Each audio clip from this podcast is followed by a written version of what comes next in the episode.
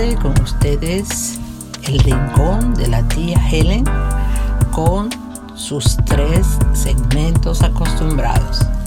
Meditaciones, poemas del alma y cuentos para los niños.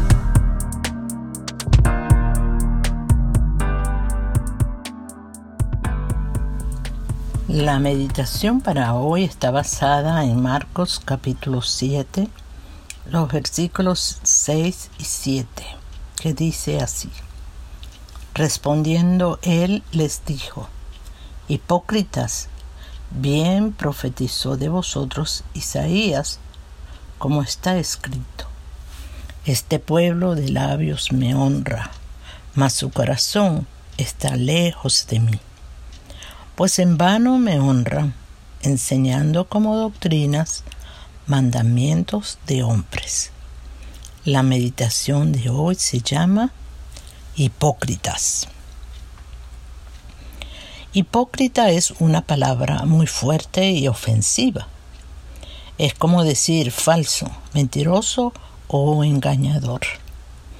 Jesús dijo esta palabra a los escribas y fariseos que se unieron a él y a sus discípulos solos para observarlos, juzgarlos y condenarlos. Actualmente también existen estos hipócritas, observadores. Las congregaciones alrededor del mundo tienen su equipo profesional de hipócritas que son aquellos que se creen muy espirituales, más que otros creyentes. Como dije en la meditación de la semana pasada, el Evangelio es fácil. Los hombres lo complicamos y lo hacemos tan difícil de vivir que en ocasiones nos alejamos de Dios cuando en realidad él nos da la verdadera libertad. En los versículos que hemos leído, Jesús define lo que es un hipócrita. Primero, es la persona que honra a Dios solo de labios, o sea, de la boca para afuera. Y segundo, es aquel que enseña doctrinas de hombres. Estas son tradiciones, costumbres, reglamentos y normas antibíblicas. Lo sencillo del Evangelio se resume en lo que Jesús dijo. Ama a Dios y a tu prójimo como a ti mismo. Cuando lo obedecemos en este mandato, predicamos la verdadera religión que es tener cuidado de los huérfanos y de las viudas en sus tribulaciones. Jesús nos dijo, ligera es mi carga, y lo es específicamente porque cuando presenta ante nuestra vida los hipócritas, debemos orar por ellos, no huir de ellos. La Biblia dice, resistid al enemigo y huirá de vosotros. Ustedes, nosotros los cristianos, tenemos a Dios de nuestro lado. Así que oremos por los hipócritas para que Dios abra sus ojos y cambie sus corazones. Es imposible huir de Dios aunque no regresemos al seno de una congregación. Mantengamos nuestra relación con Dios donde quiera que nos encontremos. Y recordemos que nadie tiene el poder de interponerse entre Dios y nosotros.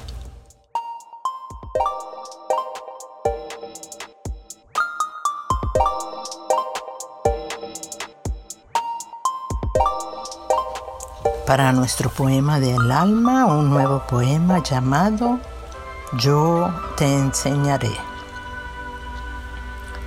Yo te enseñaré cuando estés dispuesto a aprender de la vida los misterios, del fracaso las lecciones y del dolor los horrores. Yo te enseñaré sin equivocaciones. Yo te enseñaré el camino correcto, el que te lleva a la gloria directo, sin tomar atajos, sin romper los cercos. Yo te enseñaré con todo mi empeño. Pero, ¿estás dispuesto a ser enseñado? ¿Te sujetas hoy al rumbo trazado? ¿Seguirás las normas con gran entusiasmo? Porque sólo así habrás alcanzado la meta propuesta y el premio anhelado. Yo te enseñaré, sí, yo te enseñaré solamente si quieres ser enseñado.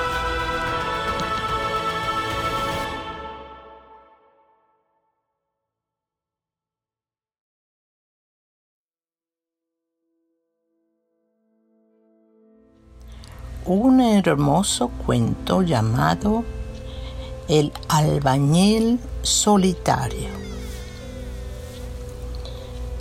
La puerta se oyó cerrar con los ruidos y chillidos acostumbrados. La casa, construida 60 años antes, pedía a gritos una remodelación. Para Juan, su casa no tenía atractivo y aunque era un buen albañil, no tenía ningún ánimo de invertir tiempo en arreglarla. Se quitó el cinturón de trabajo y lo colocó sobre la mesa en la cocina. Luego fue al baño para lavarse las manos y la cara. Hacía tanto calor. Se miró al espejo y observó cómo su cabello canoso era menos y las arrugas en su frente eran más. Sus padres y la mayoría de sus hermanos ya no vivían. Solo quedaba él y su hermana menor Amelia, quien vivía con su única hija. Fue a la cocina para dar de comer a su gato Blackie un viejo y flojo gato negro muy dormilón, que nunca había cazado un ratón. Su vida era dormir y comer, solamente eso. Al abrir la nevera vio que solo tenía un huevo, una salchicha y un pedazo de queso duro. La verdad que no tenía ni idea qué hacer para comer. Así que decidió salir a la calle e ir a comer en algún restaurante cerca.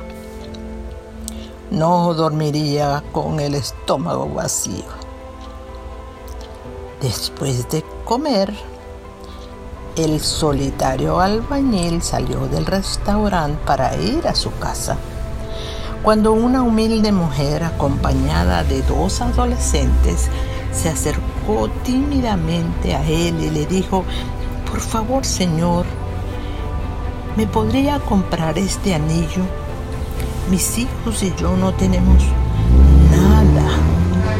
y necesito comprar comida. Tenemos hambre. Juan sintió compasión y en vez de comprarle el anillo, los invitó a cenar al restaurante. Él pagaría su comida. Durante aquella cena, los muchachos le contaron a Juan su historia. Habían huido de su país porque la guerra había acabado con la vida de su papá y de algunos otros familiares. Ellos habían animado a su mamá para que huyeran y lo habían logrado. Pudieron llegar hasta la frontera en donde después de haber mostrado sus documentos le permitieron refugiarse en esta nueva tierra. Debían legalizar su estadía y le daban un año para hacerlo. Entonces Juan les ofreció su casa para que vivieran. Aunque era vieja, por lo menos era un techo en donde podían estar el tiempo que quisieran. Así fue como Olga, Manuel y Tadeo se establecieron en la casa de Juan. Con mucho agradecimiento, los tres comenzaron a cambiar el ambiente que tenía aquella arruinada casa. Los muchachos comenzaron a trabajar con Juan y Olga hacía todas las labores del hogar. Juan experimentó un cambio. Se dio cuenta que había estado tan solo, pero aquella familia había completado su vida. Después de pensarlo bien y de consultarlo con su hermana Amalia, le propuso matrimonio a Olga, a quien había respetado muchísimo. La sonrisa de ella lo dijo todo y las carcajadas de los hijos sellaron su dicha. Todos se necesitaban entre sí y se habían encontrado. Juan dejó de ser el albañil solitario. Olga dejó de ser una viuda y madre desamparada. Manuel y Tadeo dejaron de ser huérfanos y por fin la vieja casa fue remodelada. La enseñanza de este cuento es, todos necesitamos de una familia. Me despido esta semana de ustedes dándole muchas gracias por su atención y por compartir este podcast y los mensajes que Dios quiere darle a su pueblo y a todos aquellos que necesitan conocer de Él. Que tengan una muy buena y bendecida semana.